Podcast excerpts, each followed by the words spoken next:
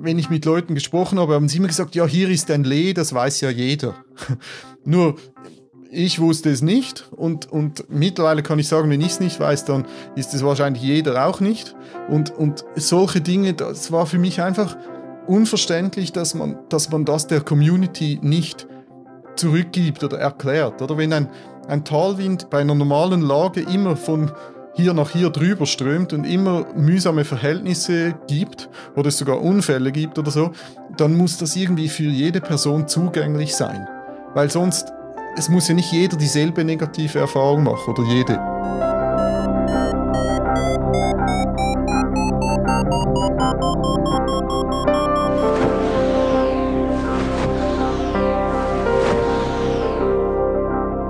Potsglitz, der Lugleits Podcast. Geschichten aus dem Kosmos des Gleitschirmfliegens. Heute mit Bernie Herz und Lucian Haas am Mikrofon. Es gibt für alles eine App, so heißt es. Das gilt auch fürs Gleitschirmfliegen. Wetter-App, Thermikprognosen, Startplatzdatenbank, Niederschlagsradar, Live-Tracking, Windwerte, Vario, Topokarten, Hike-and-Fly-Routen, Flugplanung und so weiter und so weiter. Wer will, kann seinen ganzen Smartphone-Bildschirm mit den Start-Icons von solchen Hilfsprogrammen füllen. Oder man vertraut einer App, die gleich fast alle diese Funktionen integriert das derzeit vielseitigste Angebot dieser Art in den App Stores ist die Burn Air App, die auch als Website burnair.cloud im Internet zu finden ist. Innerhalb der vergangenen zwei Jahre hat Burn Air eine immer größer werdende Verbreitung in der deutschsprachigen Gleitschirmszene erlebt. Das liegt vermutlich auch daran, dass hinter der App kein typischer Programmier-Nerd steht, sondern ein fliegender Praktiker. Bernie Herz bietet seit rund zehn Jahren unter der Marke Burn Air in der Schweiz betreute Flugreisen und Events an, die sich gezielt an Pilotinnen und Piloten nach der Schulung richten, die noch nicht so viel Erfahrung haben. Aus den Fragen zu Fluggebieten, Wetter und Thermik etc., die er dabei von seinen Kunden gestellt bekam und bekommt, erwuchs die Idee, warum nicht solche Infos auf Durchschnittspiloten zugeschnitten allgemein und auf Knopfdruck abrufbar machen. In dieser Folge 79 von Potsglitz erzählt Bernie die Burn Air Story. Dabei geht es weniger darum, was seine App so alles kann, mich interessierte vielmehr, was den 39-Jährigen antreibt, was hinter Burn Air sowohl an Ideen und Flugphilosophie als auch Arbeit und Technik so alles steckt. Und warum Bernie so überzeugt ist, dass die Zukunft des Gleitschirmfliegens auch stark im Digitalen und der Vernetzung liegt. Wenn dir Potsglitz gefällt, dann unterstütze doch meine Arbeit an diesem Podcast als Förderer. Wie das ganz einfach und ohne jede Verpflichtung möglich ist, das erfährst du auf der Website meines Blogs Lugleits und zwar dort auf der Seite Fördern. Bernie, wie oft gehst du ganz ohne Instrumente fliegen? Ja, das ist eine gute Frage. Ähm, es kommt gar nicht so häufig vor, effektiv. Ähm, und zwar, weil ich meistens entweder, ja, beim, beim Thermikfliegen bzw. Streckenfliegen braucht es natürlich Instrumente für mich. Ähm, aber es gibt schon auch Momente, wo ich es ohne mache, insbesondere zum Beispiel, wenn ich am Strand fliege oder irgendwie Soren oder Toplandeübungen und so weiter. Aber es gibt eben auch Situationen oder eigentlich meistens, wo ich irgendwelche Dinge testen soll, seien das eigene Apps oder was auch immer oder Geräte von fremden Herstellern. Das heißt, du hast eigentlich beim Fliegen in den Bergen immer ein Gerät dabei. Würdest du dich, hättest du da keins und du sagst, ich muss jetzt Thermik fliegen oder sowas, würdest du dich dann nackt fühlen gewissermaßen? Also technisch nackt? Hm, ich, also wahrscheinlich hat es schon Aspekte dran, ja. Ähm, ich weiß zum Beispiel gerne, wie, wie stark der Wind am Boden ist oder sowas, dass ich so eine Ahnung habe, ähm, wenn ich lande, was erwartet mich da oder kann ich jetzt noch um diese Ecke fliegen? Beim Thermikfliegen selbst, das mache ich öfter mal, dass ich wirklich den Ton ausschalte und einfach so fliege mit Gefühl. Das gibt schon. Aber diese Info äh, eben bezüglich Wind und natürlich beim Arbeiten ist es meistens so, also wenn ich Coachings mache und so, da muss ich wissen, wo meine Leute sind und manchmal, wenn sie um den Berg rumfliegen, dann weiß ich es ziemlich schnell nicht mehr, ähm, weil ich sie dann nicht mehr sehe. Aber äh, sonst nackt, ich glaube ja, ein bisschen sicher aber es, es, ich mache auch viele Hike-and-Flies und so und da ist es sicher nicht so, dass es immer, weiß ich was für Apps und so weiter braucht. Ähm, für mich immer dabei natürlich Live-Tracking. Weil wenn was ist, dann kann ich es nicht vorhersehen und dann möchte ich gerne, dass jemand weiß, wo es dann das letzte Signal gab. Es gibt ja so Fragen, wo es heißt, wenn du auf eine einsame Insel gingest und du hättest nur drei Dinge, die du mitnehmen kannst, was würdest du dann mitnehmen? Aber jetzt gehen wir nicht auf eine einsame Insel, sondern du gehst einsam fliegen und sowas. Was ist denn so das Minimum an technischen Hilfsmitteln, wo du sagst, da, darauf würde ich auf jeden Fall nicht verzichten wollen? Ich denke wahrscheinlich effektiv das Handy. Also das Handy mit, mit eigener App oder sowas drauf. Ich denke, das, das würde schon reichen. Also da braucht es äh, nicht viel mehr. Ja, ich meine, Handy mit eigener App, es gibt für alles eine App, von daher kann man sagen, dann hat man ja alles, alles quasi mit dabei. Wenn du jetzt aber sagen würdest von der App, was ist so das, die, die Mini-Informationsausstattung, die du fürs Fliegen dann bräuchtest?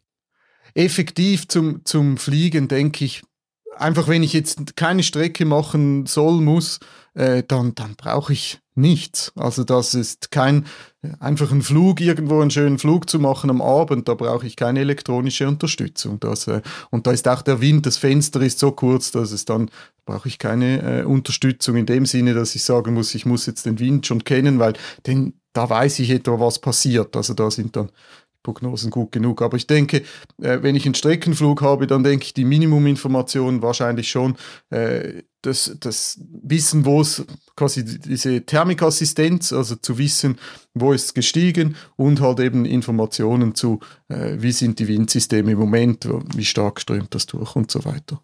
Das hast du jetzt ein paar Mal gesagt. Immer sozusagen, was macht denn der aktuelle Wind? Wie ist der Bodenwind und sowas?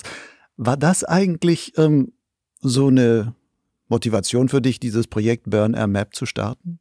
Nein, das geht eigentlich viel weiter zurück. Ähm, die Story dort ist ein bisschen anders. Ähm, ich habe das Pröve gemacht, wie wir das bei uns nennen, und ähm, habe dann beim zweiten Mal bin ich dann auch durchgekommen. Das erste Mal war ich da nicht so erfolgreich, beim zweiten Mal durchgekommen. Und dort war es dann so, als ich den zweiten Flug gemacht habe und ich das quasi den Stempel hatte, dann ging es dann darum, hat mich die Person gefragt, der Prüfer quasi, ob ich nochmals mit hoch wolle. Ich dürfe aber nicht am selben Startplatz starten. Und dort habe ich dann ziemlich schnell gemerkt, ich kann eigentlich nicht so gut fliegen. Und so hat sich dieses gesamte Burner-Geschichte gegründet, also quasi diese wie soll ich sagen, wenn man wenig fliegt oder eben noch früh im, im, in, diesem Flieger, in dieser Fliegerkarriere ist, dass man dort mal ja, plötzlich etwas eine, eine Lehre hat oder eine, ja, eine, ein, ein, ein Tal, das man durchqueren muss. Und so ist Burner entstanden und dann habe ich dann begonnen, solche Events anzubieten, ein bisschen später, für Leute, die frisch privatiert sind, neue Fluggebiete zu zeigen, äh, Wettereinschätzungen zu machen und so weiter. Und natürlich für diese Events musste ich entsprechend gute Meteo- und aber auch Gebietsbriefings machen. Und bei den Gebietsbriefings, da gibt es in der Schweiz so PDF-Blätter, da sind gewisse Informationen drauf, da hat es manchmal eine Karte drauf und so weiter. Und das war mir nie gut genug. Und dann habe ich begonnen, das irgendwie auf PowerPoint mit Google Earth und sowas und Screenshots dann entsprechend ähm, vorzubereiten, konnte diese immer wieder nutzen, diese Briefings, für, weil man geht ja immer wieder in ähnliche Gebiete, in dieselben 40, 50 Gebiete. Und dann haben die Leute begonnen, zu sagen, okay, es macht Sinn, so ein Briefing zu haben. Dann habe ich eine Art My Maps hieß das, also Google My Maps gibt es heute, glaube ich, noch, ähm, habe ich dann begonnen, diese Dinge zu zeichnen. Und der echte Durchbruch kam dann, ich habe einen Artikel geschrieben, wie man 50 Kilometer in Fanas fliegt. Und Fanas ist ein typischer Streckenflug, äh, Streckenfluggebiet jetzt im Frühling, im Moment. Also jetzt war ich gerade hier dieses Wochenende mit, mit einigen Leuten in dieser Region unterwegs und ist wirklich ein Hammergebiet für, für hübsche Streckenflüge. Und dieser quasi Artikel, da hatte es so eine Google My Maps drin. Da waren drin die Thermik-Hotspots, Start, Landeplätze, Leerzonen und so weiter. Und dort, der hat sehr viel äh, Echo gebracht. Und dann gab es die Version 1, also von dem dann schnell nach vorne gab es dann die Version 1 dieser Burner Map. Und heute sind wir bei der dritten Version. Und mit der dritten Version, das ist jetzt eigentlich die, die wirklich, ähm, wie soll man sagen, explodiert ist, wenn man das so sagen will. Über diese dritte Version lass uns gleich noch mal ein bisschen intensiver sprechen. Ich will noch mal gerne zurückspringen, ähm, weil du gesagt hast, ich habe mein Brevet gemacht und dann stand ich am Startplatz und habe gemerkt, okay, ich, ich kann nicht so ganz. Wenn ich es richtig gesehen habe, du hast, glaube ich, dein Brevet 2011 gemacht. Burn Air hast du gegründet 2012. Genau. Also ein Jahr später schon, wo man eigentlich sagt, also viel Flugerfahrung. In natürlich kann man viel fliegen, aber das ist natürlich eigentlich sehr schnell, dass jemand sagt, okay, und jetzt will ich mein Wissen schon weitergeben und anderen Leuten dann ähm, entsprechende ähm, Touren anzubieten und sie dann anzuleiten und sowas. Wie kam diese Motivation oder wie kam das dazu, dass du schon ein Jahr später wusstest, okay, das ist das, was ich eigentlich machen will? wo ich das Brevet hatte, ähm, habe ich, und ich war eben, ich hatte dann schon einige Flüge, also viele Flüge, weil typischerweise geht man in der Schweiz mit, sage ich mal, glaube ich, 50 Flügen mindestens an die Prüfung. Viele haben dann vielleicht 60, 70 Flüge, wenn sie an die Prüfung gehen. Und ich hatte weit über 100, weil ich eben den ersten Versuch, den habe ich versemmelt, ähm, bei der Landung wie viele. Und damit hatte ich schon relativ viele Flüge. Und ich habe dort schon als Starthelfer gearbeitet, ähm, bei der Flugschule, wo ich selbst quasi noch Schüler war. Und, ähm, und so hat sich das ergeben. Und das ist auch etwas eben, was du sagst bezüglich das ging relativ schnell, es war relativ früh noch ähm, und das hat auch viel Kritik eingebracht. Das habe ich gesehen in den sozialen Medien und so weiter. Da hat es doch einige gegeben, die haben gesagt, ja, der hatte gar keine Ahnung und so weiter. Und man muss natürlich sehen, die ersten, die ersten dieser Events, das sind nicht, das waren nicht Events, wo es darum ging, möglichst weit zu fliegen und über Strecken fliegen und so weiter, sondern da ging es darum, den Startplatz zu zeigen, Landeplätze, vielleicht etwas zum Wetter und so weiter.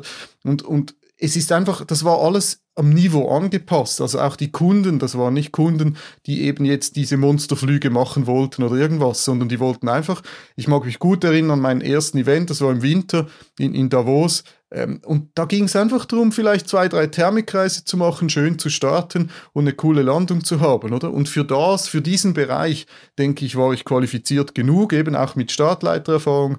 Ähm, und, und danach hat sich das halt immer weiter und weiter entwickelt. Insofern, ja, ich denke, das hat eigentlich sehr gut gepasst zu der Zeit. Und es ist noch lustig, weil doch ganz viele dieser Kunden vom ersten oder Kundinnen vom ersten Tag, die sind bis heute noch mit dabei. Das freut mich wirklich ganz besonders. Hast du denn mit Burn Air Flugschulstatus oder bist du wirklich nur Dienstleistungsreiseanbieter? Also als was bist du dann da eingetragen oder wie, wie, wie bezeichnest du das offiziell? Genau, also es ist ausschließlich für lizenzierte oder brevetierte Piloten. Ich mache keine Grundausbildungen, ähm, sondern ich übernehme Leute, die eben die Lizenz entsprechend haben. Also es ist ein ganz normales Unternehmen, äh, ich sag mal Weiterbildung, Verkauf von Dingen, Verkauf von digitalen Dienstleistungen und so weiter, ein ganz normales privates, also eine GmbH quasi, oder? das hast du jetzt gerade gesagt, das war eigentlich aus deinem eigenen Burn Air Dienstleistungsgeschichte heraus, dass du sagst, okay, meinen Kunden will ich erklären, wie funktioniert ein Fluggebiet.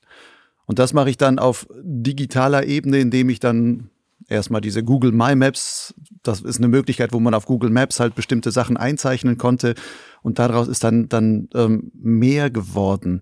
Woher kommt von dir diese Affinität zu dem Digitalen? Also, wo du sagst, jetzt ja Google My Maps und dann die eigenprogrammierte Karten mit FlyMap und dann später Burner Map und so weiter.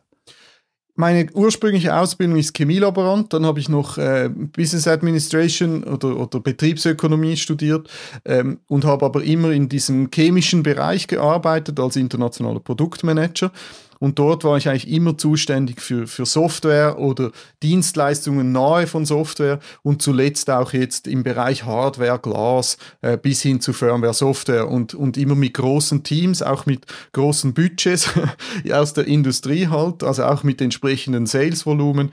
Ähm, und so kam einfach diese ja, Affinität oder, oder man weiß auch, wie man ähm, wie man mit Entwicklern spricht, was die für Bedürfnisse haben. Ähm, ich habe dann noch Weiterbildung gemacht im Bereich Requirements Engineering, also wie, wie schreibt man äh, wie soll man sagen, so diese Bedürfnisse eines Kunden auf und so weiter. Und, und dieses Sehen von Dingen, das war mir irgendwie schon früh in die Wiege gelegt. Ähm, das ist nicht immer zum Vorteil, weil man sieht immer irgendwo Verbesserungen.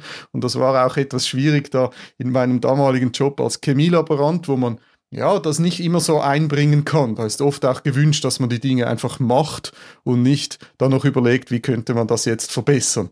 Und äh, so bin ich relativ schnell dann vom Labor selbst eben in, auf die produzierende Industrie ausgewichen und habe dort wirklich gute Chancen erhalten, um ja, mich weiterzuentwickeln und, und solche Dinge zu sehen. Und so kam auch immer mehr dieser Kontakt auch international. Also ich sehr international vernetzt und so. Und, und das hilft halt einfach im Umgang dann mit den Leuten. Und daneben war sicher auch noch ein Thema, ähm, ich habe früh begonnen, äh, das war spannend in, in der Schule, damals, also in der, in der, ja, in der Schule habe ich begonnen so mit äh, mit dem Periodensystem musste man immer molekulare Massen zusammenzählen und diese molekularen Massen, das war immer relativ mühsam und es hat immer Fehler gegeben an Prüfungen, weil die Leute dann im Stress irgendwas vergessen hatten. Und dann habe ich so ein kleines Mikroprogramm gemacht, ähm, wo man nur die Summenformeln, also diese chemische Formel eingeben konnte und dann Enter drücken und dann hat es diese molekulare Masse ausgespuckt und das habe ich dann begonnen zu ganz kleinen Preisen zu verkaufen und das war so eine lustige Anfangserfahrung im Bereich Entwicklung. Wenn ich das jetzt aber richtig verstehe, okay, du hast da als Chemielaborant dann später dann in der Industrie gearbeitet. Burn Air lief aber anfangs parallel. Du hast im Grunde beides gemacht. Immer. Also es lief immer parallel bis jetzt etwa vor zwei Jahren. Also es war immer parallel, es war immer daneben zu dem Hauptjob. Am Anfang immer 100 Prozent, dann später 80 Prozent und jetzt 0 beziehungsweise 100 auf der Burner-Seite, genau. Das heißt aber, du warst ein Arbeitstier im Grunde. Du hast die Woche über in der Chemieindustrie gearbeitet und am Wochenende hast du dann deine Flugtouren angeboten. Ja, genau. Das ist sicher so. Also es ist bis heute so, ich arbeite sehr gerne und ich glaube, ich habe auch Freude und ich habe mehr Freude, als ich je zuvor hatte, auch wenn es deutlich mehr anstrengend ist. Und es ist, es fordert sehr viel. Es ist ein, eine, ein Job, der fast Tag und Nacht ist effektiv und ja, aber es ist, es, ich habe einfach insgesamt ist die, der Anteil an Freude ist sehr, sehr hoch oder, oder auch Freude oder einfach, wo man mal im Flow ist beim Arbeiten und so weiter, das ist einfach sehr hoch. Darum gefällt mir das eigentlich sehr, sehr gut. Jetzt hast du gerade gesagt, Burn Air ist jetzt 100 Prozent, das heißt, du hast irgendwann mal deinen anderen Job aufgegeben. Ist dir das schwer gefallen? Ja, es ist mir schwer gefallen. Es ist halt, ich hatte von, von Kindheit an hatte ich immer so diesen, äh, diesen, ja, den Standardweg, oder? Man arbeitet, man ist in Sicherheit, man, man bezahlt auf diese Versicherungen ein und so weiter. Es ist alles sicher, also, oder zumindest gefühlt sicher, oder? Ähm, und, und irgendwann kam der Punkt, da hat ein Mitarbeiter von mir, hat mir gesagt, hat gesagt, also aus meiner Sicht, du solltest einfach wechseln.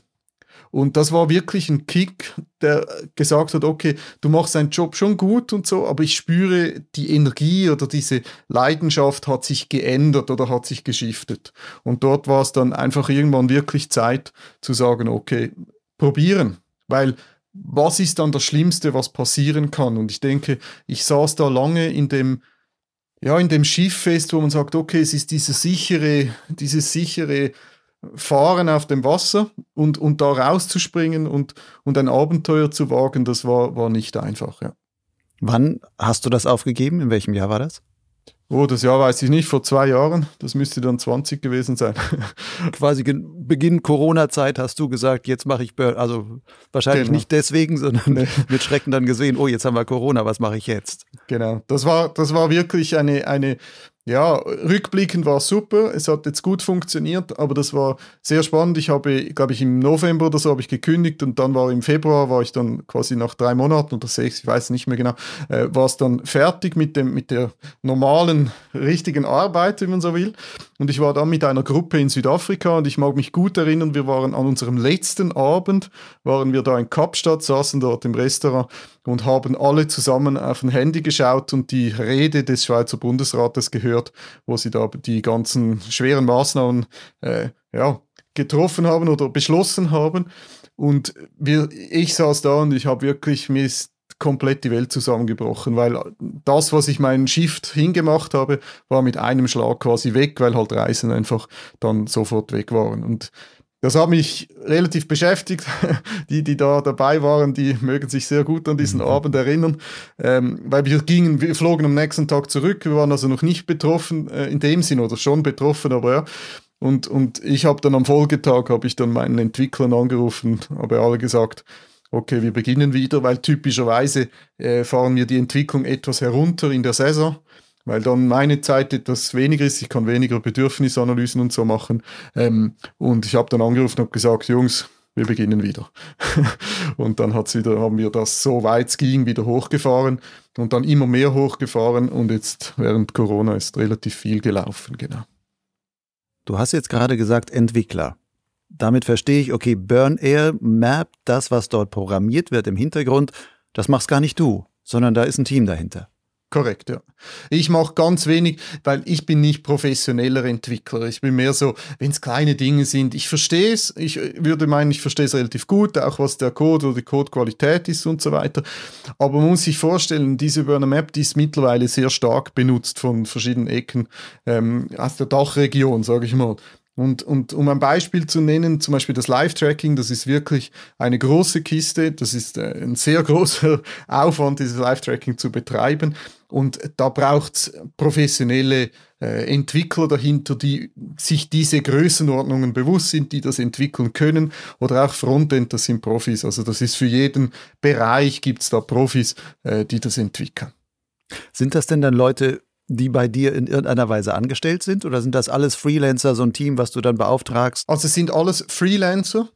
Ähm, es sind äh, Leute, aber die, die Leute, die arbeiten zum Teil schon viele Jahre für mich, also vielleicht fünf oder sechs Jahre, ähm, haben schon früh Projekte gemacht, jetzt natürlich mehr ähm, sind aber Freelancer. Das heißt, ja, wenn man in, entsprechende Projekte hat, dann, dann fragt man die an. Die Koordination liegt aber bei mir. Also es gibt nicht so viel Austausch zwischen den verschiedenen Entwicklern. Ähm, das sind relativ klar definierte Schnittstellen, wo das ist, äh, ja, wie die miteinander sprechen, softwaretechnisch. Ähm, und somit ja, ist das eigentlich, funktioniert das sehr gut, muss ich ehrlich sagen. Ja. Und sitzen die alle in der Schweiz oder hast du auch sagen, oh, ich hatte da so einen Coder in, in, der Ukraine oder in, in China oder in Indien oder wo auch immer? Genau, also die sitzen nicht in der Schweiz, es gibt keine Entwickler in der Schweiz, ähm, die für Burner arbeiten, zumindest aktuell nicht. Ich kriege immer mal wieder Bewerbungen, das ist auch super. Also ich denke, wenn sich da mal irgendwas Interessantes ergibt mit jemandem, der wirklich äh, Erfahrung hat oder diese, ja, dieses sein Wissen oder seine Kapazität einbringen will, unbedingt. Ähm, aber grundsätzlich ist, äh, sind die nicht in der Schweiz. Es sind aber nicht einfach jetzt irgendwelche Billiglohnländer. Es gibt tatsächlich einen Entwickler, habe ich tatsächlich in China, das ist allerdings einer meiner besseren, besten Entwickler, die sind einfach, das sind einfach Kapazitäten auf ihren Gebieten. Und mir spielt das Land eigentlich überhaupt keine Rolle. Das sind gute Menschen, mit denen kann ich gut zusammenarbeiten. Sie können alle gut Englisch als Beispiel ähm, und eben gut entwickeln, äh, sauber dokumentieren und so weiter. Also es sind einfach gute Leute, egal woher das die jetzt kommen. Die hast du aber auch aus deiner Zeit in der Industrie quasi kennengelernt und dann mit aufgebaut oder wie bist du auf die gekommen? Also wie, wie findet man so einen Entwickler in China, der Englisch kann und der am Ende eine Burn-Air-Map mitprogrammieren kann, wo es ganz viel, also alles auf Deutsch ist und sowas? Also da gibt es verschiedene Varianten. Das eine sind sicher Netzwerke, ja, ähm, zum Teil aus der Industrie, aber zum Teil auch nachher oder man fragt sich rum. Es gibt auch Portale, wo man solche Leute finden kann und so weiter. Also da gibt es verschiedene Wege, wie man an, an Leute herankommt. Und eine Kunst ist natürlich dann, die, die richtigen Leute auszuwählen. Das ist eigentlich dann die Kunst. Und da gibt es auch Rückschläge, und da muss ich immer überlegen, warum hat das jetzt nicht funktioniert. Und was ich auch gelernt habe, ist, wenn, wenn ich merke, dass irgendwas nicht, wenn ich so ein Gefühl kriege, dass etwas nicht funktioniert, dann eben früh den Stecker zu ziehen. Ähm, früher habe ich dann immer gesagt, ja gut, okay, wir, wir versuchen es jetzt nochmals und so weiter, wir machen noch etwas weiter. Das ist heute nicht mehr so. Ähm, das bezeichnet man in der, in der Industrie als Sunk-Costs, oder? Also Kosten, die einfach schon mal weg sind. Ähm, und diese macht man durch dieses Festhalten an Dingen, wo man glaubt, äh, eigentlich nicht, aber ich will jetzt noch nicht aufgeben, dass diese Sandkosten werden dann nur größer. Und darum habe ich begonnen, das relativ früh dann abzuschneiden. Ja, aber insgesamt muss ich sagen, bin ich eigentlich sehr zufrieden. Also es gibt relativ wenige Leute, wo ich sage, okay, da hat es gar nicht gepasst. Inwieweit, auch wenn du jetzt dein Team im Hintergrund hast, aber du sagst, das sind alles Freelancer, ist dann Burner auf gewisser Weise eigentlich auch eine One-Man-Show? Also du bist ähm, äh, ja, Chef und alles im Allen, also auch CTO, also Chief Technical Officer und sonst was, alles bist du in Personalunion so. Ja, also ich denke, das ist tatsächlich im Moment so. Ähm, ich habe im Moment noch eine Stelle in dem Sinne offen im Bereich Marketing, aber es ist tatsächlich so, dass, dass das am Schluss so zusammenläuft. Ja. Das ist auch ein, ein Risiko, das ist mir völlig bewusst. Ähm, es ist allerdings relativ schwierig, jemanden so nahe aufzubauen, dass der diese Breite dann abdecken kann, der das dann übernehmen könnte. Was es schon gibt, sind Notfallszenarien. Also wenn ich jetzt wirklich etwas Schwereres, äh, einen Unfall oder sowas hätte, wie es dann weiterläuft, das ist dann schon noch gesichert für eine gewisse Weile. Aber das ist effektiv so. Ich denke aber, ich habe das auch in der Industrie viel gemerkt, da versucht man immer zu überlegen, wie kann ich jemanden ersetzen. Man soll immer jeden jederzeit ersetzbar halten. Ich glaube, dass das nicht zwingend sinnvoll ist, weil jeder Mensch ist irgendwo eine Kapazität und, und den jederzeit ersetzen zu wollen, glaube ich, ist nicht zwingend optimal. Und ja, es ist effektiv so, wenn, ja, wenn was ist oder so, dann wird es dann ziemlich schnell wird's mühsam werden. Das ist effektiv so. Aber ich glaube, wie es ist schwierig, dass in dieser Größe, das sieht man auch in dieser Paragliding-Branche generell, stirbt irgendjemand oder, oder kann jemand nicht mehr oder hat einen schweren Schicksalsschlag oder sowas, dann, dann, dann bröckelt relativ viel darum. Also es sind immer Leute, Personen, Menschen, die das vorantreiben, gewisse Dinge. Und wenn die dann eben weg sind, dann, ja, dann ist es einfach, dann fällt das etwas zusammen. Das, glaube ich, ist so und ist auch nicht falsch. Also ich glaube, das ist, ist besser, jemanden zu haben, der mit, mit Motivation und, und mit Wille etwas macht, als einfach zu versuchen, jeden jederzeit ersetzen zu können. Gucken wir nochmal so ein bisschen die Geschichte von, von Burner an, also, also die technische Entwicklung, sowas. Ähm, die Burner Map ist ja mit der Zeit eigentlich immer weiter gewachsen. Anfangs war das sowas, ich sag mal, hauptsächlich eine erweiterte Startplatzdatenbank wo du erstmal die ganzen Schweizer Startplätze drin hattest, mit äh, mehr Infos noch zu, ähm, wo ist der Landeplatz, wo kann man zusammenpacken, wo ist die nächste Busstation, äh, wie fließt dort der Talwind und solche Sachen hast du dann da gleich mit mit reingepackt. Dann kamen aber mit der Zeit so nach und nach immer weitere Layer dazu, die du noch draufgepackt hast. Dann kamen die Windmessstationen, ähm, dann kamen irgendwann Thermikprognosen, Live-Tracking, es kam das Wetter und so weiter. Inwieweit hattest du dafür eigentlich so von Anfang an eine Art Masterplan? Oder ist das wirklich so, ach, ich könnte ja, das funktioniert gut, jetzt könnte ich ja noch was, noch was draufpacken? Also wie ist das so gelaufen? Ich denke, es ist ein Mix, ein Mix zwischen Masterplan ähm, oder andersrum, ich erkläre das nachher noch gleich, Masterplan und einfach Opportunitäten. Ähm, der Masterplan insofern, was ich schon immer vor mir habe, also effektiv bildlich auch in meinem Büro, was ich immer vor mir habe, ist, sind die Bedürfnisse des, des, der Gleitschirmpilotin oder des Piloten. Und diese Bedürfnisse ändern sich eigentlich nicht. Nämlich zum Beispiel, wann oder wo soll ich morgen fliegen gehen oder wann, an welchem nächsten Tag ist es gut oder kann ich dann fliegen an diesem Startplatz und so weiter. Und solche äh, Dinge, das ändert sich ja nicht über die Zeit. Und ich glaube, da gibt es einfach verschiedene wenn man sich an diesen Bedürfnissen ausrichtet, gibt es wie verschiedene Puzzleteile, die es braucht, damit man jemandem, jemanden unterstützen kann. Und das Ziel ist am Schluss, dass die Leute möglichst oft und auch lange, nicht im Sinn von XC Kilometern, das ist für mich re weniger relevant, aber möglichst schöne Flüge haben und so lange wie sie möchten, oder? Ohne irgendwelche Zwischenfälle und so weiter. Und, und das ist so die Grundmotivation. Und dann überlegt man sich, was braucht es dafür? Und, und ein Thema war halt immer, wenn ich mit Leuten gesprochen habe, haben sie immer gesagt, ja, hier ist ein Lee, das weiß ja jeder. Nur ich wusste es nicht und, und mittlerweile kann ich sagen, wenn ich es nicht weiß, dann ist es wahrscheinlich jeder auch nicht. Und, und solche Dinge, das war für mich einfach unverständlich, dass man, dass man das der Community nicht zurückgibt oder erklärt. Oder wenn ein, ein Talwind immer oder immer äh, bei einer normalen Lage immer von hier nach hier drüber strömt und immer mühsame Verhältnisse gibt oder es sogar Unfälle gibt oder so, dann muss das irgendwie für jede Person zugänglich sein weil sonst, es muss ja nicht jeder dieselbe negative Erfahrung machen oder jede. Darum glaube ich, das war schon die Motivation und dann gibt es halt eben verschiedene Teile, wo man sich überlegen muss, okay, was braucht es nun noch, um Situationen zu verhindern, die effektiv oder möglicherweise negative äh, ja, Emotionen oder, oder Erlebnisse hervorrufen könnten. Das heißt, du bist immer quasi wirklich von der Nutzerseite her, guckend auch von deinen Kunden her, die dir Fragen gestellt haben und wo du gesagt hast, hm, das kann ich auf der Karte noch nicht darstellen, äh, erklären, aber das könnte ich vielleicht irgendwie integrieren. Beispielsweise Thermikprognosen. Ich kann dann auch drei, vier Tage im Voraus gucken, in welchen Regionen kann man dann vielleicht fliegen gehen oder wo könnte es wirklich interessant werden. Oder als nächsten Schritt, wo du dann auch die wirklich die Wetterprognosen mit dem Icon D2-Modell da integriert hast, wo du sagst, dann zeige ich da und dann kann man direkt drauf gucken und sieht, wo ist viel Wind, wo ist wenig. Und da war es jetzt halt, also wenn man das Beispiel Wetterprognosen nimmt, da ist es halt so, da gibt es ja ganz viele Portale. Das ist äh, das, das die Datenfülle ist da gigantisch. Und die, die Frage ist eigentlich einzig und allein, was muss eine Person wissen, damit sie sich nicht in Gefahr begibt? Und natürlich, jetzt kann man sagen, das muss jeder selbst lernen und so weiter. Und ich denke, die Top-Profis, die, die brauchen das vielleicht gar nicht mehr, oder? Weil die sagen, na, ich fliege eh, ob das jetzt windet oder nicht, ich fliege sowieso. Aber für die Masse der Pilotinnen und Piloten, die, die fliegen vielleicht 20 bis 50 Stunden im Jahr. Die haben vielleicht 20 Flüge oder vielleicht, keine Ahnung, 15 Flüge.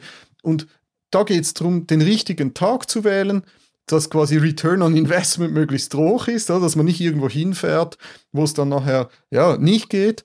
Und das andere ist halt, die können nicht, die, kennen die Wettermodelle und so weiter nicht. Die können nicht sagen, ah ja, jetzt habe ich hier etwas Föhn und so, sondern die müssen das sehen. Die müssen auf eine Karte klicken und da muss offensichtlich sein, hier ist nicht gut da ist irgendwas faul. Und wenn Sie dann sagen, ich bin jetzt aber eh eine Woche im Stubaital und äh, dann, dann suchen Sie vielleicht eine Ecke, wo es dann doch geht und das ist ja auch super. Ähm, aber ich glaube, das zu visualisieren, diese Daten für Gleitschirmpilotinnen und Piloten, das glaube ich, war, war bezüglich Wetterprognose eigentlich der, der Schlüssel oder ist der Schlüssel. Lass uns mal so ein bisschen den technischen Hintergrund angucken. Also was ist eigentlich nötig, damit diese Burn-Air-Map so läuft, wie sie läuft? Also was, was, was gibt's da? Gib mal so ein paar Daten für Technik-Nerds unter den, den Hörern, dass die da sagen, oh wow, wusste nicht, dass so viel dahinter steckt oder so wenig, je nachdem. Ja, also die, die Kunst eigentlich, dieses Gebilde zu betreiben, ist, dass es eben ähm, unglaublich skalieren muss. Weil ich sage mal, in 80 oder 85 Prozent der Zeit, oder wahrscheinlich noch mehr, wahrscheinlich 90 Prozent der Zeit, brauche ich praktisch keine Rechenkapazitäten, weil es ist schlecht Wetter, es fliegt niemand, es ist Nacht, was auch immer, es regnet und so weiter. Und dann gibt es Tage, das sind einige, aber nicht extrem viele, sagen wir mal im besten Fall 40, 50 Tage. Und das sind ja auch nur wenige Stunden, sagen wir von 11 Uhr morgens bis, sagen wir, 4 Uhr nachmittags oder so, wo es plötzlich explodiert, wo unglaubliche Live-Tracking oder was auch immer Mengen anfallen. Und das heißt, es braucht eine Infrastruktur, die, die massiv skaliert, die aber günstig ist, wenn nichts läuft und dann teuer ist, wenn viel läuft. Und, und das ist eigentlich die Kunst. Und dann kommt, das ist bezüglich Live-Tracking. Und da kann man sich überlegen, an zu einem guten Live-Tracking-Tag oder einem guten Flugtag quasi, da kommen dann wirklich im Bereich von 5.000 bis 8.000 Trackpunkte pro Minute rein. Mhm. Also das sind unglaubliche Datenmengen, die da anfallen. Ähm, das sind dann mehrere Millionen Datenpunkte pro Tag. Also das ist wirklich gewaltig. Und dann kam das Thema Wetterprognosen. Das hat uns relativ vor große Herausforderungen gestellt, weil wir müssen, wenn diese Daten herauskommen von, von ICAN, also vom Deutschen Wetterdienst, dann müssen wir diese visualisieren und transformieren in eine sagen wir mal, digitales Format, weil die kommen so als eine Art wie eine Tabelle im weitesten Sinn, ist ein Grid-Format. Und die, der Auftrag an die Entwickler war, ihr müsst diese Dateien, also sagen wir mal Tabellen, die müsst ihr visualisieren und ihr habt dafür nur wenige Minuten Zeit. Fünf Minuten, sechs Minuten, weil sobald die Dateien da sind, der DVD braucht dafür Stunden, dann möchte ich die innerhalb von Minuten aktualisieren. Und da war die Kunst eben, dass das so machen zu können. Und aktuell sind das mehrere hundert Rechner, die parallel arbeiten, um diese Wetterprognosen aufzubereiten. Und die sind auch, die, die laufen für wenige Minuten und dann schlafen sie wieder, oder? Und solche Infrastrukturen aufzubauen und zu betreiben, auch langfristig, das ist relativ aufwendig und, und braucht immer mehr Wissen, ja.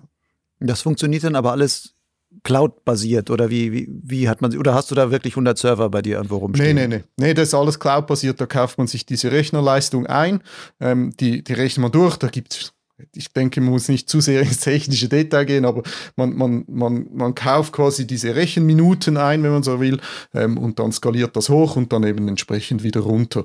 Also das, ja, das ist heute eigentlich Status oder Stand der Technik, sage ich mal. Und vom Live-Tracking her, du hast gerade gesagt, da kommen 8000, wenn es ein guter Tag ist, 8000 Punkte pro Minute und so weiter. du speicherst ja auch von den ganzen ähm, registrierten Nutzern zumindest, ich vielleicht sogar von allen, alle Flüge irgendwie ab. Und die sind ja auch länger gespeichert. Also ich kann ja bei dir draufgehen, wenn ich bin bei dir registriert, gehe auf meine Flüge und sehe dann auch das, was Live-Tracking-mäßig bei dir eingelaufen ist, kann ich auch noch die Flüge von vor ein paar Wochen angucken und so weiter. Da hast du dann also auch riesige Datenspeicher, in denen du das alles dann ablegst. Ja, das ist richtig, ja. Und ich denke, das ist halt auch etwas, wo man äh, in Zukunft oder wo wir auch heute schon dran arbeiten. Und äh, das sind, sind Daten, die halt wertvoll sind in dem Sinne, dass man sagen kann, okay, man kann schauen, bei welchen Windsituationen oder bei welchen Wetterprognosen ist es wo, wie gut, wie hoch geflogen. Das ist völlig eigentlich benutzerunabhängig. Das hat mit einem Benutzer in dem Sinne nichts zu tun, sondern die Frage, die sich stellt, ähm, ja, wie, wenn ich zum Beispiel eine Luftfeuchtigkeit von X habe, ähm, wie hoch kommt man dann an dem Startplatz zum Beispiel oder solche Geschichten. Und da gibt es, denke ich, in Zukunft spannende äh, Ansätze, um daraus zu lernen und auch eben entsprechende Warnungen abzusetzen. Das geht so weit, dass man sich auch überlegen kann, oder wann, wo sind große Sinkzonen und wann entstehen die oder wo passieren Unfälle oder große Turbulenzen, äh, bei welchen Situationen. Und das sind sicher spannende Themen, die man in Zukunft etwas genauer anschauen kann. Und was noch weiter dazu kommt, sind, ich hatte jetzt auch schon Anfragen von Wetterdiensten, weil das Spannende ist natürlich, wenn wir Thermik fliegen, ist das die quasi die, die, die Quelle der, von Gewittern sind Thermiken, oder? Das heißt, es ist wie ein Frühdiagnosesystem, um entsprechende Gewitter oder große Gewitter vorherzusagen. Und solche Geschichten sind dann spannend. Da ist jetzt noch nichts passiert, noch nichts gelaufen und so weiter. Aber das sind einfach, man sieht diese, diese Echtzeitdaten, das sind schon äh, interessante Quellen für die Zukunft.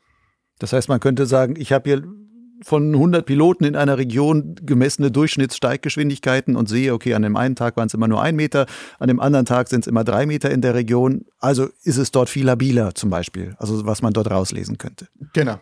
Ja, das wären Möglichkeiten. Und wir nutzen das natürlich zum Beispiel, um, um Wettermodelle abzugleichen, oder? Also wenn wir äh, ein paar äh, Pilotinnen und Piloten haben, die mit einer gewissen Geschwindigkeit fliegen, dann sehen wir auch etwa, wie stark der Wind ist entsprechend oder wo er drüber zieht ähm, oder dreidimensional, wie die Thermik funktioniert und so weiter oder vierdimensional über die Zeit noch. Also das sind, sind sicher spannende Ansätze. Auch eben wie du sagst, dieses Thema äh, Thermikstärke, das ist ja auch in der Thermikprognose drin, also wie stark ist entsprechend diese Thermik für heute, auf welcher Höhe. Und das muss man natürlich abgleichen, ob das überhaupt stimmt.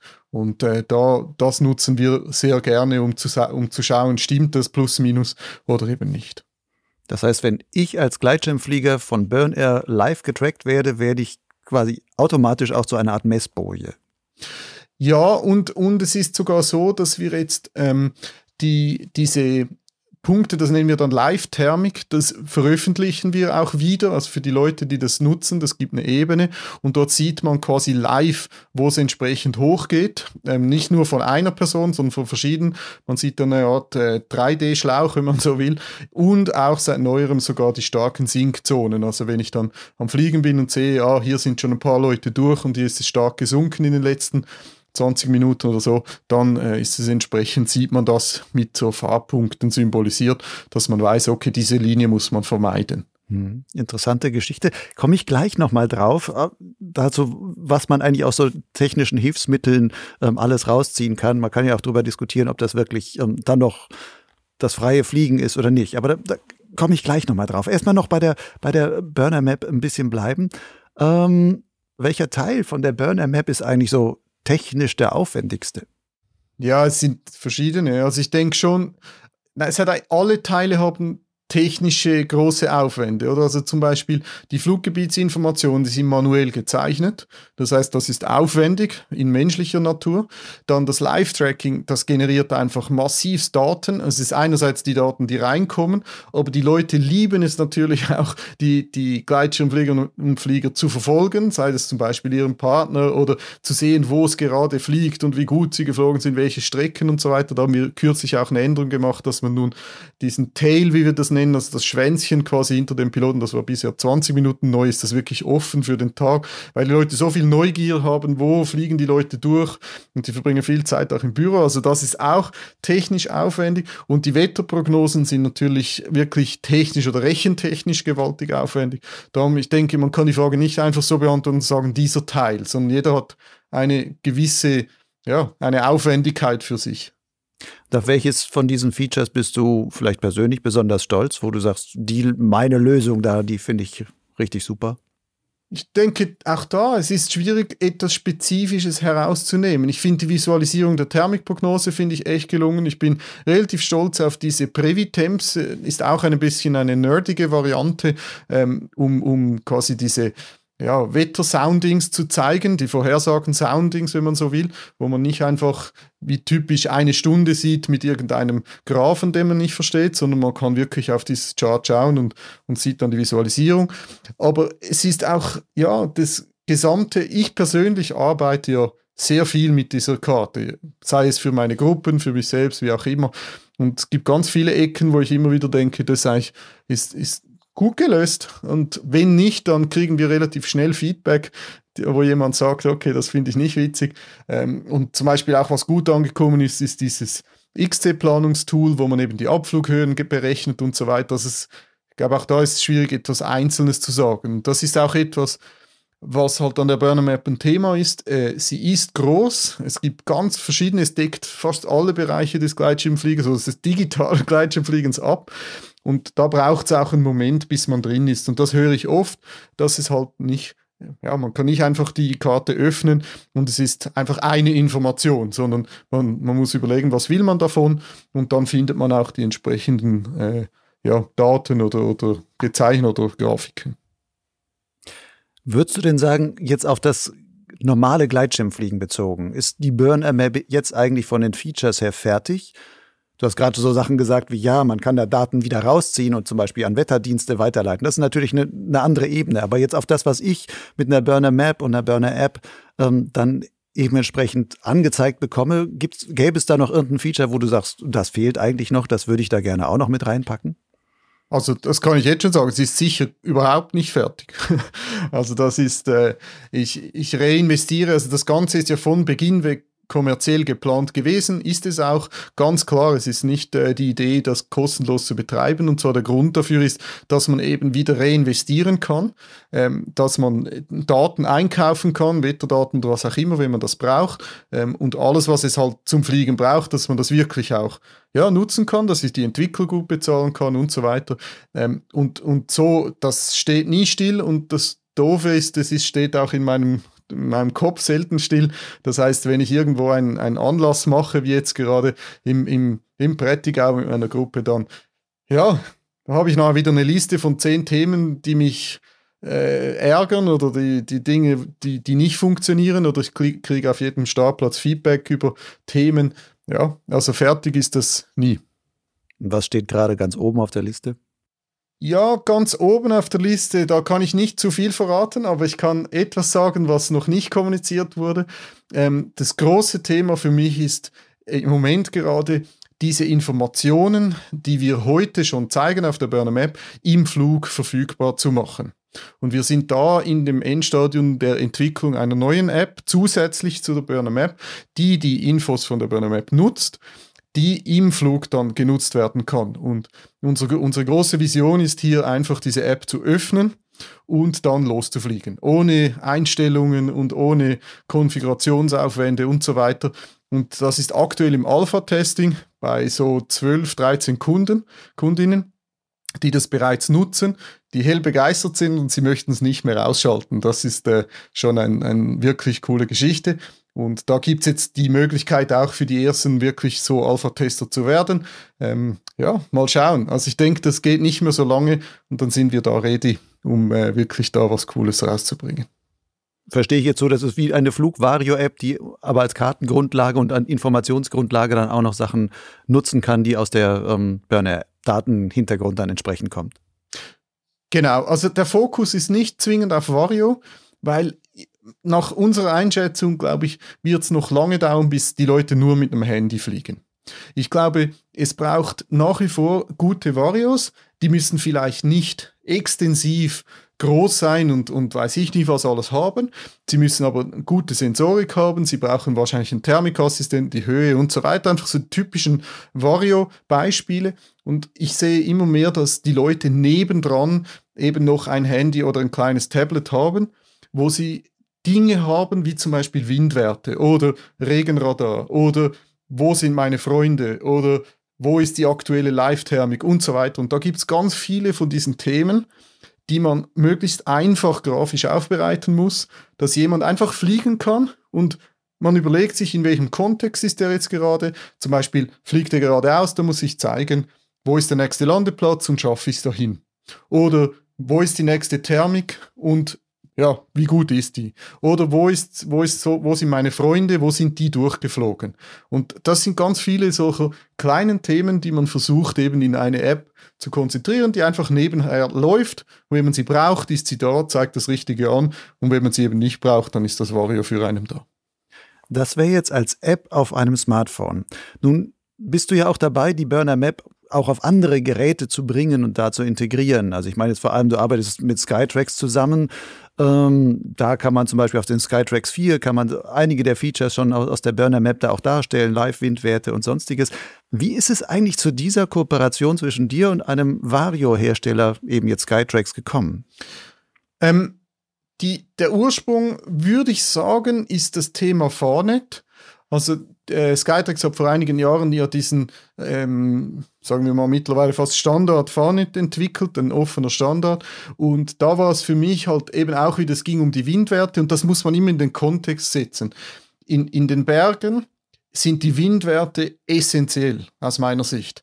Das ist im Flachlandfliegen etwas weniger ein Thema, aber in den Bergen, wie der Wind über welche Pässe und über welche Gipfel und in welchen Tälern weht und in welche Richtung, ist essentiell für die Flugentscheidung und damit für die Sicherheit. Und, und da gab es eigentlich dieses Thema, dass Farnet diese Windwerte erkennen konnte. Und dort haben wir dann begonnen, eben so eine Bodenstation zu entwickeln, die diese Windwerte von der Umgebung aussendet. Das ist keine Windmessstation, sondern es nimmt die offiziellen äh, Windwerte, zum Beispiel von Meteo Schweiz oder ZAMK oder äh, von irgendwelchen Lawinendiensten oder von dem österreichischen Staat oder italienischen und so weiter. Ähm, wir, wir, haben da sehr viele Kooperationen und nimmt diese Wind Windmesswerte und sendet diese aus, so dass die Leute das auf ihren Geräten haben. Und mit diesem Thema bin ich an Skytrax damals, soweit ich weiß, herangetreten, ist aber auch schon lange her. Und so hat sich diese engere Kooperation entwickelt. Die ist aber nicht exklusiv, sondern ich spreche auch mit Navitor oder mit anderen Geräteherstellern und auch diese Kooperationen sind gut. Wir haben auch in naher Zukunft ein Treffen mit den verschiedenen Vario-Herstellern, wo man über Standards spricht oder Dinge, wo zum Beispiel, ja, wie soll ein Taskfile-Format sein und so weiter. Also das ist, das läuft eigentlich gut. Und ja, also so hat das begonnen und, und läuft nach wie vor sehr gut. Ähm, und ich glaube, was man halt einfach sehen muss, ist, dass ganz viele Personen einfach wenig fliegen. Die gehen mal auf den Hügel, die brauchen ein Gerät, das sie einschalten können mit großen Tasten und das einfach die Höhe anzeigt und man kann losfliegen und es piepst. Und ich glaube, das ist eine Masse. Das ist wirklich, es sind viele Personen, die so sind. Und es ist, sind wenige, aber laute Leute, die dann ganz crazy Dinge wollen. Also irgendwie keine Ahnung, wirklich mit Apps und ganz vielen Funktionen. Und das ist dann nicht mehr die Masse. Und das sieht man auch sehr gut an den Nutzerzahlen, auch im Live-Tracking und so weiter, dass eben die Masse will einfach ein einfaches Gerät, das eben gewisse Funktionen hat. Nun bist du jetzt gerade beim Skytrax 4, ist es ja nicht nur, dass du sagst, okay, Farnet kann deine Daten anzeigen, sondern da bist du ja quasi mit im System integriert. Da kann man auch sagen, zeig mir bestimmte Burn-Air-Sachen an. Die, du bist im Menü quasi drin. Da taucht der Name Burn-Air sogar drin auf. Wie stark bist du denn dann eigentlich auch in die Entwicklung solcher Geräte direkt mit eingebunden? Ja, ich denke schon. Also ich bin schon eingebunden. Ich kriege von mehreren Herstellern äh, relativ frühe Versionen der Varios, um Dinge zu testen, ohne dass ich das natürlich austausche mit den anderen Herstellern, weil ich glaube schon, am Schluss, die Hersteller selbst, darf man, glaube ich, ehrlich sagen, die meisten testen nicht so viel in echt. Also die, die, die fliegen nicht so viel mit den Geräten. Und, und da hilft halt Feedback schon relativ viel, wenn sie sagen, okay, eben es stürzt da ab oder solche Geschichten. Ähm, und ja, ich glaube, das, das hilft schon. Das ist beidseitig, oder? Einerseits se sehe ich, was etwa kommen wird, kann mich darauf einstellen und vorbereiten. Andererseits ist es gut für die Her Hersteller, weil sie dann ja, sehr früh Feedback kriegen, ähm, wie es aussieht, was gut ist und was eben nicht so gut ist. Und wie gesagt, ich repräsentiere halt nicht eine Gruppe, äh, zum Beispiel Wettkampfflieger oder so, das ist nicht mein Klientel, sondern es ist mehr wirklich die, die Gelegenheitsflieger, die Masse der Pilotinnen und Piloten.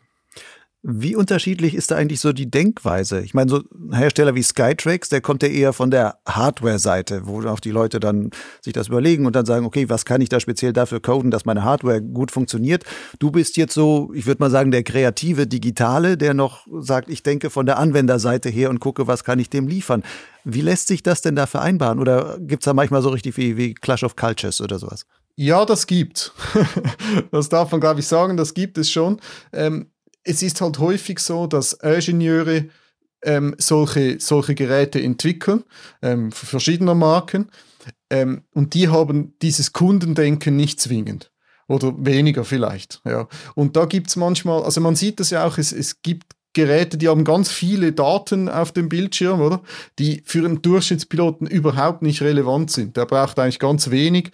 Ähm, und da sieht man, es ist häufig ist es relativ stark Ingenieur getrieben.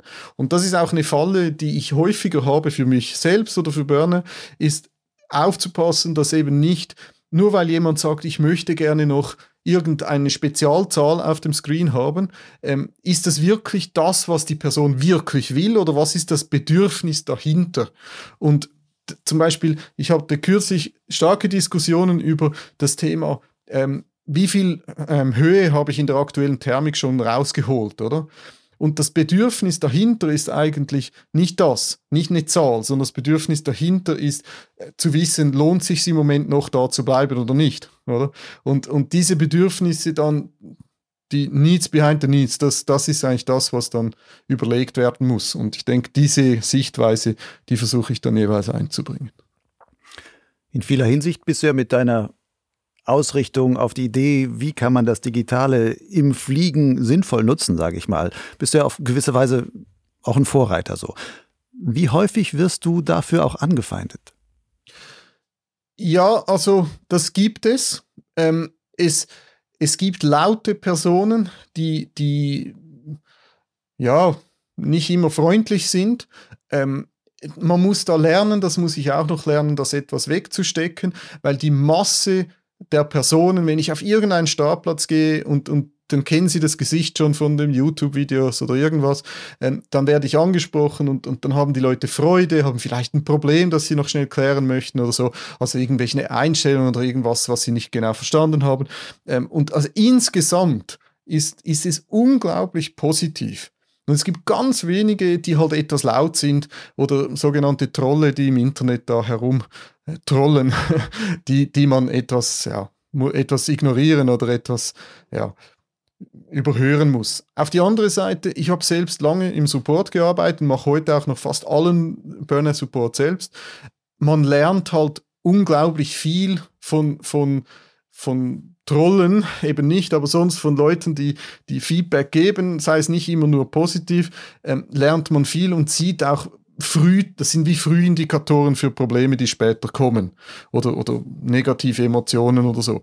Und ich glaube, da, man kann es nicht einfach weglegen und sagen, na, ich ignoriere mal, außer es ist wirklich jemand, der einfach rumtrollt. Das ja, muss man dann drüber hinwegsehen eine der, ich nenne sie mal, der extremen digitalen Funktionen von Burn wo quasi das, ähm, ja, das, das technische Setup von, von Burner sehr gut für den Nutzer dann auch schon wieder in der Luft handhabbar wird, sind das, was du vorhin schon sagtest, diese Live-Thermiken.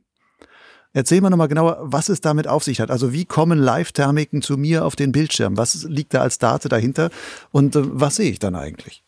Also das sind zwei Dinge. Das eine ist, dass, dass die Fahrnet-Geräte von Navita und auch von Skytrax, die, ähm, wenn man zentriert, gibt es ja einen Zentrierassistenten.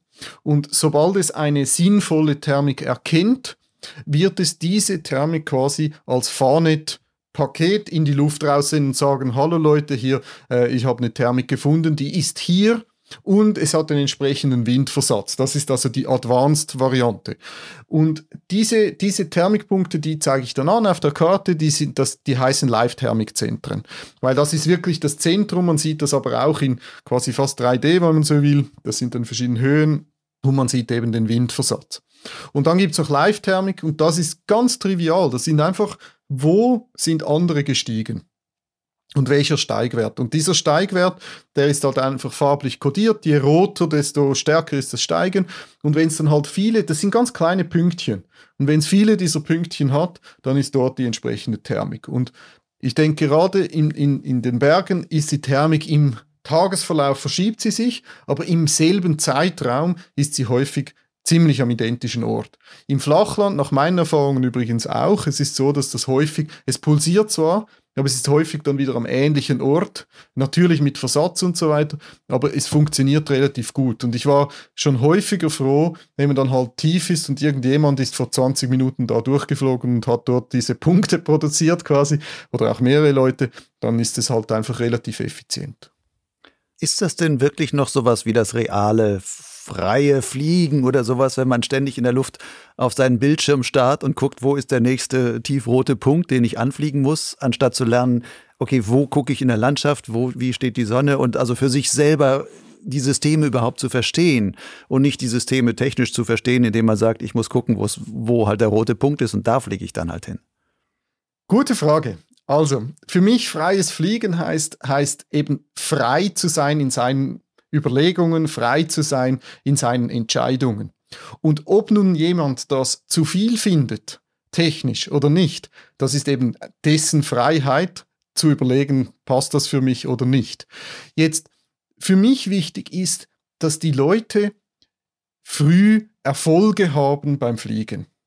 Weil natürlich muss man den Umgang mit Frustration lernen. Und das ist äh, Gleitschirmsport ist eine der wirklich guten Sportarten, um äh, den Umgang eben mit Frust zu lernen, weil man häufiger mal am Boden steht und sich denkt, warum stehe ich jetzt am Boden und alle anderen sind oben und so weiter. Ähm, und ich glaube aber, diesen, diese Lernkurve beim Gleitschirmfliegen ist relativ steil. Das heißt, es ist nicht so einfach, ein guter Streckenflugpilot zu werden, außer man hat natürlich viel Zeit, man fliegt viel und so weiter.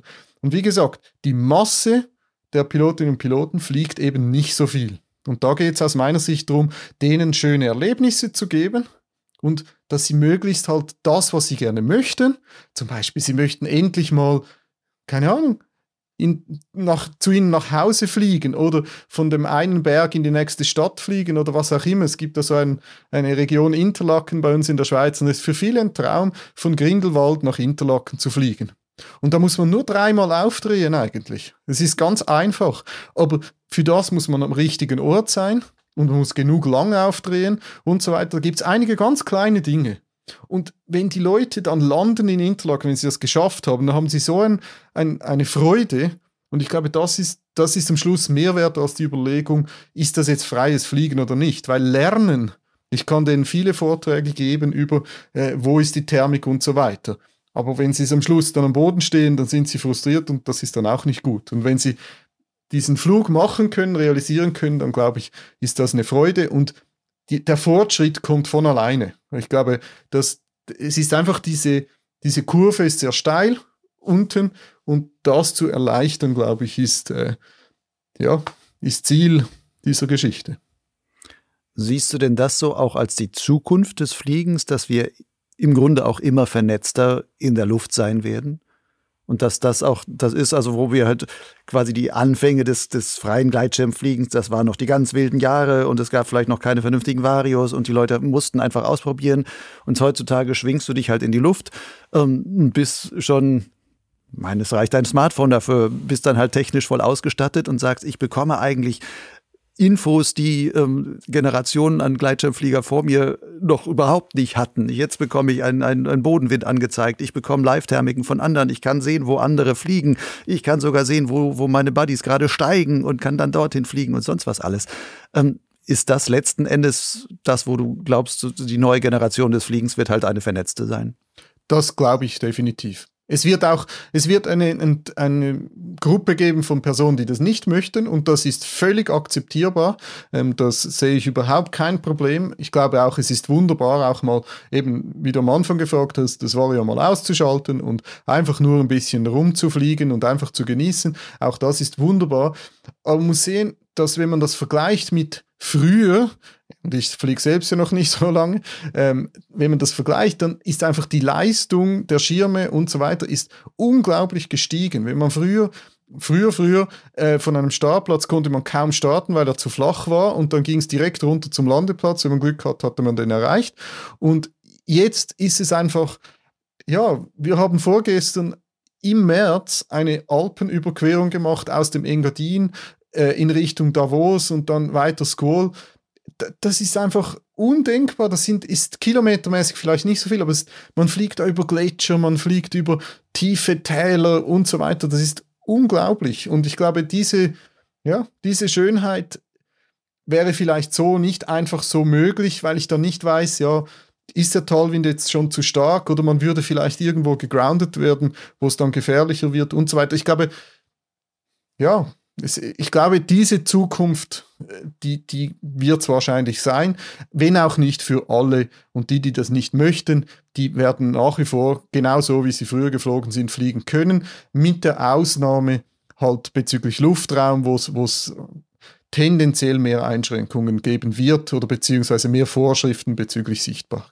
Sichtbarkeit. Wenn man jetzt mal, du sprichst immer von den, den ich sag mal so Durchschnittspiloten, die noch nicht so viel wissen und sowas. Ähm, gucken wir jetzt mal an das andere Extrem, die wirklich leistungsorientierten Piloten oder Leute, die bei den X-Alps teilnehmen oder sowas. Was können die für Vorteile aus so einer Technik ziehen? Ja, ich glaube, das ist, also, das haben diese X-Alps gezeigt. Das haben einige Teams der vorderen Ränge haben die Burner Map genutzt. Ähm, ich bin überzeugt, dass das die X-Alps ähm, immer mehr digital gewonnen werden wird. Das bin ich ziemlich sicher. Eben wenn ich zum Beispiel weiß, wo es live, also wo es Thermik hat, kann ich einfach die Effizienz nochmals deutlich steigern. Wenn ich weiß, wie die Winde sind, ähm, kann ich sie zu meinem Vorteil nutzen. Wenn ich weiß, wie die Prognosen in gewissen Tälern sind, wo fließt der Wind auf welcher Höhe wie, ähm, glaube ich, kann ich das alles zu meinem Vorteil nutzen.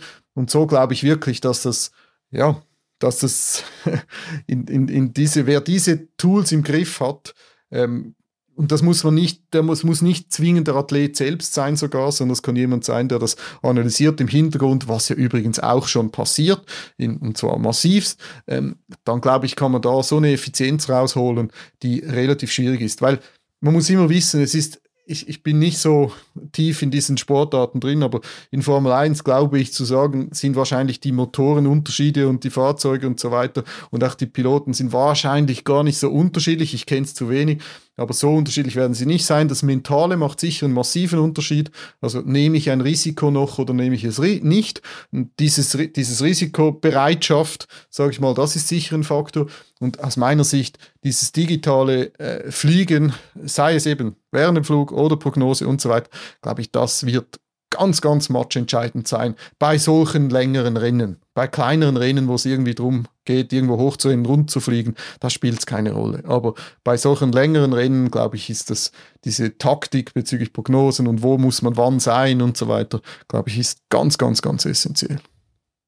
Kann das ein Pilot noch alles verarbeiten? Ich meine, du musst die ganzen einzelnen werden, wenn du jetzt sagen würdest, okay, du kannst den Wind abrufen, du kannst die Thermiken abrufen und sonstiges. Ist das etwas, da starrt man ja im Grunde nur noch auf dem Bildschirm und ähm, klickt sich durch irgendwelche Listen durch, um zu sagen, ich muss jetzt den, den, den nächsten Wert da noch abrufen und dann was, was sagt denn der Flughafen da hinten und sonstiges. Gibt es auch Sachen, wo du überlegt hast, kann man von dem Bildschirm wegkommen? Kann man beispielsweise eine Sprachausgabe für die wichtigsten aktuellen Dinge machen oder so, wo du halt da nicht mehr hingucken musst? Ja, also diese Klammer muss man vielleicht noch öffnen. Die Frage ist fast zweigeteilt. Das eine ist, äh, kann das ein einzelner Pilot noch machen? Ähm, ich glaube, ein, für eine X-Alps oder ein ähnliches Rennen, was auch immer, was für über, über Tage dauert, glaube ich, ist es wahrscheinlich schwierig. Also natürlich kann man es machen, aber es braucht Ressourcen von diesem Athlet. Und diese Ressourcen muss er eigentlich in die Beine stecken oder er muss in, in sein fliegerisches Können stecken und so weiter. Also glaube ich, wird er immer mehr zum, zum Spielball eigentlich von solchen taktischen Entscheidungen, die er schon selbst trifft, aber die Grundlagen werden wahrscheinlich von anderen erarbeitet. Und so ist es ja häufig schon. Für die Durchschnittsflieger, dort glaube ich, klingt das jetzt alles vielleicht etwas überdimensioniert, aber wenn jemand in einem Tal fliegt, einfach ein bisschen links und ein bisschen rechts und das einfach genießt, dann spielt vielleicht der Wind am Landeplatz noch eine Rolle und sonst nichts. Und da glaube ich, ist die digitale Überlastung ist dann null, weil dann schaut man das ab und zu mal an und schaut sich den Windwert an, was ja heute auch schon einfache Varios wirklich können, ähm, über Fahne zum Beispiel. Ähm, und da, da glaube ich, ist die Überlastung wirklich nicht groß. Und je größer oder je größere Strecken, dass man fliegen will, je größere Abenteuer, desto größer wird quasi der, das Bedürfnis, eben solche Informationen zu haben. Aber damit steigt ja auch die geistige Aufnahmefähigkeit von solchen Leuten. Das heißt, wenn jemand beschäftigt ist, den Schirm über dem Kopf zu halten bei schwacher Thermik, oder ist noch am Anfang und es geht ums Zentrieren, dann ist das sicher zu viel und das braucht er aber auch gar nicht. Aber mit steigender Strecke oder steigendem Abenteuerlust braucht es dann wahrscheinlich auch mehr von diesen Tools. Lass uns jetzt zum Ende hin noch ein wenig über deine eigene Fliegerei sprechen. Wie viel kommst du eigentlich selbst noch in die Luft bei all diesen, wie soll ich sagen, administrativen Aufgaben, die mit Burner hast, mit der Entwicklung und dem Tagesgeschäft damit? Also sehr viel. Ich fliege allerdings privat nicht so viel, muss ich ehrlich sagen, also wirklich privat. Ähm, da sind es fast mehr Hike and Fly und ein bisschen Rundkurven, einfach zur Freude. Eben auch mit ganz leichtem Gurtzeug, leichtem Material und so weiter. Also da, da äh, bin ich dann lieber irgendwie in der Natur unterwegs, Trailrunning oder was auch immer oder Schneeschuhlaufen oder was auch immer. Ähm, aber zum Fliegen komme ich sehr viel. Natürlich eben, wenn ich jetzt so ähm, dieses Guiding mache für vier Tage jetzt, das waren, ja, dann bin ich halt jeden Tag fünf, fünf Stunden oder sowas in der Luft. Ähm, das summiert sich dann massiv. Also es kommt dann viele hundert Stunden pro Jahr zusammen. Ähm, das heißt, ich verbringe doch viel Zeit in der Luft. Wenn du jetzt so Guiding machst, nur von der Vorstellung her, du verfolgst wahrscheinlich deine Kunden, die da mit sind, kleine Gruppe, verfolgst du alles per Live-Tracking, dann wahrscheinlich auf deinem Gerät. Hast du auch Funkkontakt noch mit denen oder ist es einfach nur, man spricht ab, was man macht und versucht so dicht beieinander zu bleiben, wie es geht? Nee, nee, unbedingt. Also wir haben immer Funkkontakt. Ähm, also sie müssen nichts sagen, selbstverständlich. Die meisten können die Hand dann nicht von den Bremsen nehmen oder so. Ähm, aber ich ähm, fliege meistens ein bisschen voraus, vielleicht ein paar hundert Meter oder so. Ähm, manchmal sage ich ihnen auch, okay, ich teste mal was aus, wartet mal kurz in der Thermik, schaue, ob die, die Linie schon gut ist oder ob es irgendeine Lehsituation gibt oder so, fliege das dann etwas eben ein bisschen vor und sage aber auch, was sind meine Entscheidungsgrundlagen, warum fliege ich jetzt diesen Weg und so weiter, so dass sie wirklich davon profitieren können. Ähm, und so gibt es dann wirklich äh, in den meisten Fällen äh, wunderschöne Flüge. Es gibt aber auch, ähm, dass ich dann absaufe irgendwo und dann muss ich es halt dann vom Boden aus machen, genau. Das ist jetzt, dass du quasi betreutes Fliegen anbietest. Bist du auch selber mal leistungsorientiert geflogen oder XC-Punkte mäßig orientiert geflogen, dass du sagst, ich will da wirklich auch oben in irgendwelchen Ranglisten stehen? Ähm, also leistungsmäßig ja, ich habe äh, so kleinere Wettkämpfe mitgemacht, habe aber relativ schnell gemerkt, dass ich mich selber bezüglich Risiko nicht im Griff habe. Also ich bin einfach durch diesen Wettkampf ähm, Spirit, der so ziemlich schnell entsteht, wenn man so in einer Thermik mit 120 anderen fliegt und dann alle racen entlang von diesen äh, irgendwelchen Bergwäldern oder sowas, ähm, kommt man sofort so in einen, in einen Modus. Und ich habe dann zurückblickend reflektiert und habe gesagt, okay, ich habe da eigentlich das Risiko, zu viel Risiko genommen für das, was es am Schluss wert ist. Und darum passe ich wahrscheinlich nicht so gut in diese Szene, obwohl es super hilfreich ist, man lernt sehr viel. Ähm, und es gibt sicher Leute, die dieses Risiko besser managen als ich jetzt. Ich habe das gemerkt, ich war mit einer Gruppe in Kruschewo in Nordmazedonien, ähm, letztes Jahr glaube ich, ähm, da waren, oder vorletztes Jahr, da waren gleichzeitig irgendwelche europäischen Meisterschaften oder so. Und dann kam dieser Pulk an mir vorbei und ich hatte meine Gruppe im Schlepptau und da kam dieser Pulk vorbei und plötzlich kam ich wieder in diesen Modus, Vollgas und mitgeflogen.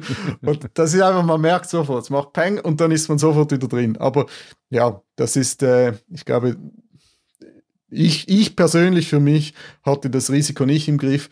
Ähm, und ich glaube, es haben es wahrscheinlich einige nicht im Griff. Das hat auch, gibt immer wieder Unfälle, die nicht nötig sind, weil man zu nahe über Zeug fliegt, voll beschleunigt, irgendwo zwei Meter über irgendwelche Wälder, wo man wirklich, wenn irgendwas ist, dann ist einfach nicht mehr viel im Griff. Aber ich glaube, es gibt auch Leute, die das im Griff haben und darum, ich empfehle das den Leuten, gerade Einsteigerwettkämpfe, kann man das durchaus mal probieren. So eine Gin Wide Open oder Schaber oder was auch immer, da gibt es verschiedene coole kleine Formate, wo es aber nicht darum geht zu gewinnen, sondern es geht darum, ähm, mal eine erste Erfahrung zu haben. Meistens sind die begleitet dann mit Vorträgen oder sowas und das finde ich wirklich eine coole Geschichte, um sich etwas weiterzubringen.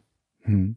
Inwieweit warst oder bist du kompetitiv beim Streckenfliegen, auch in der Form, dass du sagst, ah, wie viele Punkte habe ich und ich vergleiche das, ich gehe auf einen X-Contest und guck mal, was, was bin ich geflogen und was sind andere geflogen? Gar nicht. Ich beobachte das mit steigender Sorge, ähm, dass Leute tolle, tolle Flüge haben ähm, und dann landen, dann laden sie quasi fast schon obligatorisch dann ihren Flug, der eh nicht so groß ist, ist ja klar, das sind noch Leute eben, die die Gelegenheiten fliegen, die, die machen keine 200, 300 Dreiecke. Das heißt, die laden das hoch und dann verbringen sie Stunden oder lange Zeit auf dem X-Contest und, und sind dann quasi, obwohl sie einen wunderbaren, tollen Flug hatten, sind sie ja relativ schnell wieder frustriert, weil sie sagen, oh, aber da sind ja die Leute noch weitergeflogen, das hätte ich ja auch noch gekonnt. Und ich glaube daher, für mich und, und auch die Kunden, die ich habe, ist dieses äh, kompetitive Fliegen nach Punkten und so weiter, ist aus meiner Sicht für den Flugsport nicht zwingend immer förderlich. Also es gibt sicher die, die Chance, sich da weiterzuentwickeln, aber die Chance für Gelegenheitsfliegerinnen und Flieger, da oben zu stehen, die ist relativ gering. Oder? Äh, weil da wird immer jemand weitergeflogen sein und so weiter. Und wenn einem diese Punkte dann wichtig sind, dann kann es ziemlich schnell zu langfristiger Frustration führen, habe ich das Gefühl. Und das ist, empfinde ich nicht als besonders förderlich für, für die Eigenmotivation. Du hast gerade gesagt, steigende Sorge hättest du damit. Warum steigend?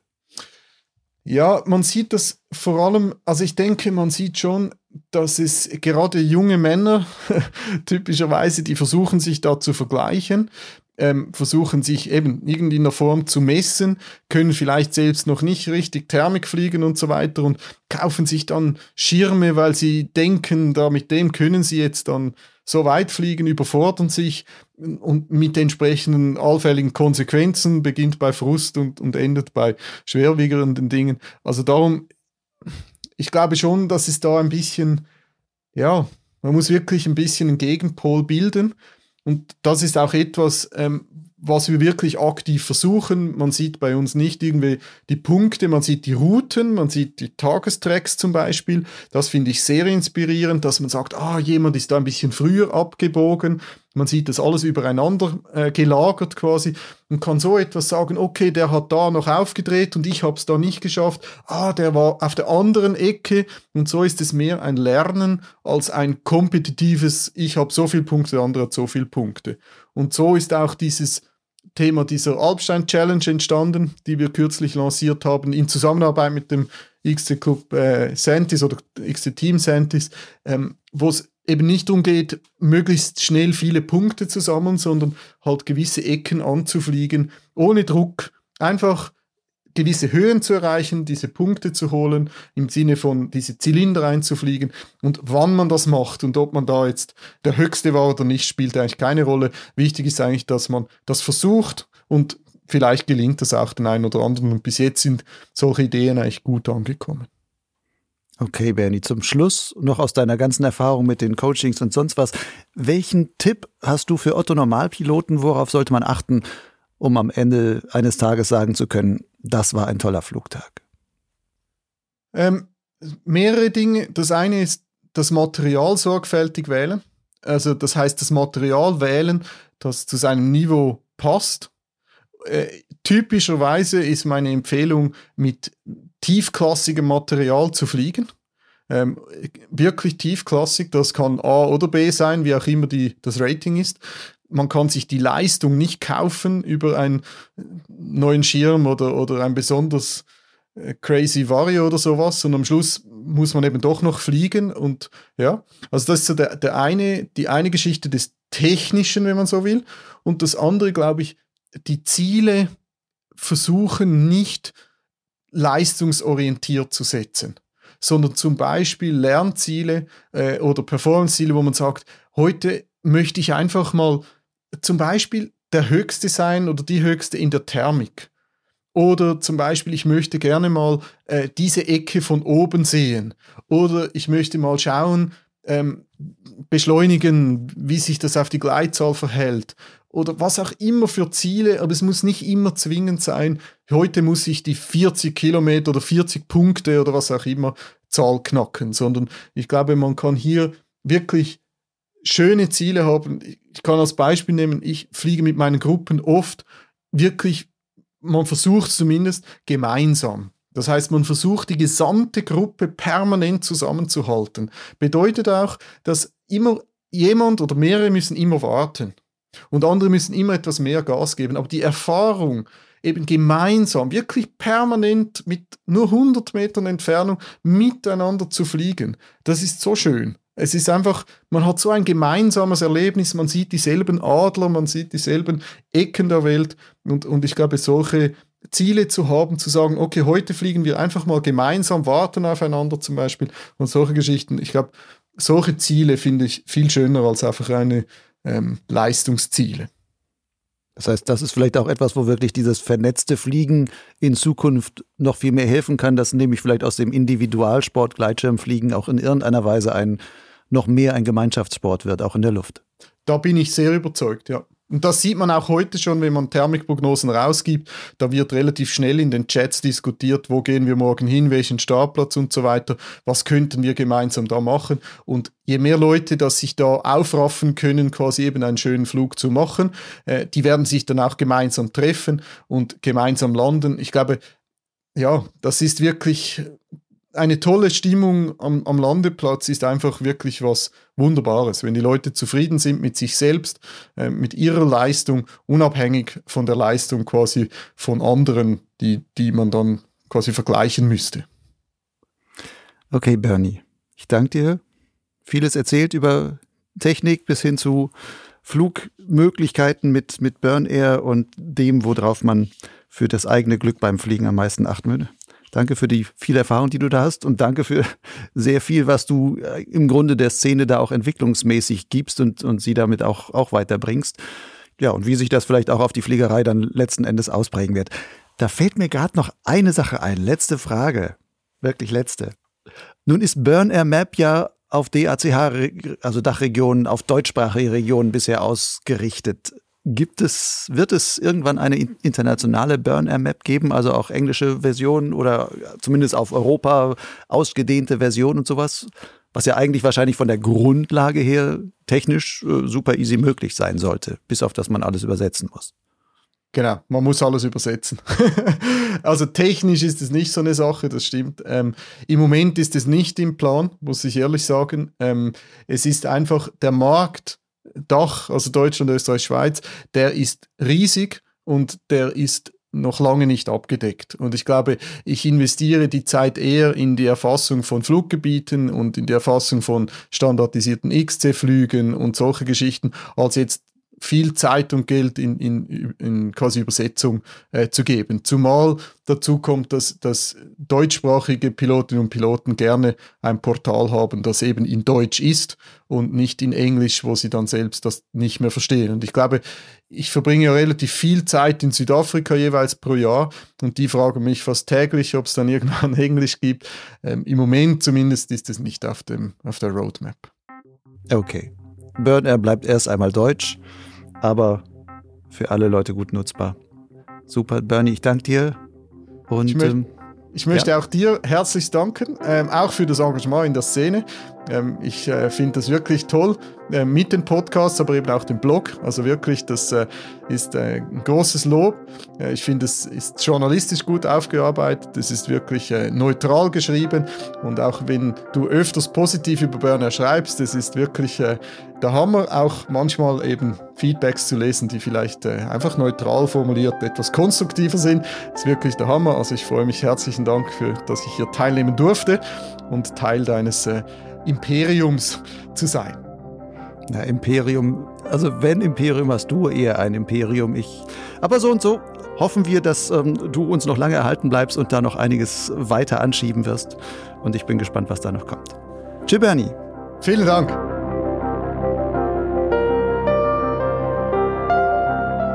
Potsglitz gehört als Podcast zu meinem Gleitschirmblog Lugleitz. Dort findest du auch die Shownotes zu dieser Folge 79, die Burn Air Story mit Bernie Herz. Dazu gehören wie immer auch etliche weiterführende Links. Lugleitz steht völlig werbefrei im Netz und zwar unter lugleitz.blogspot.com. Lugleitz schreibt sich L-U-G-L-I-D-Z.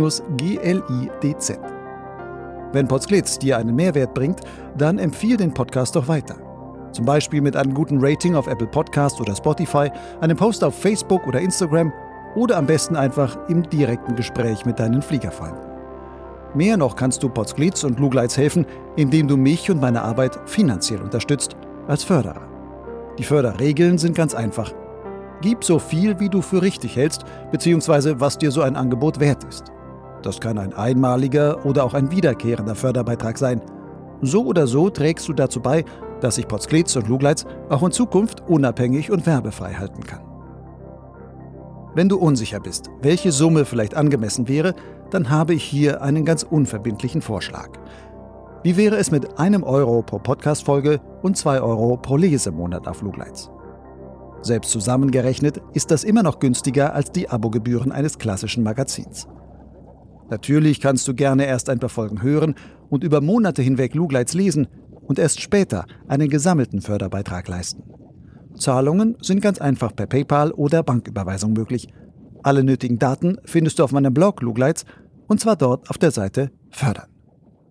Bis zum nächsten Mal. Ciao.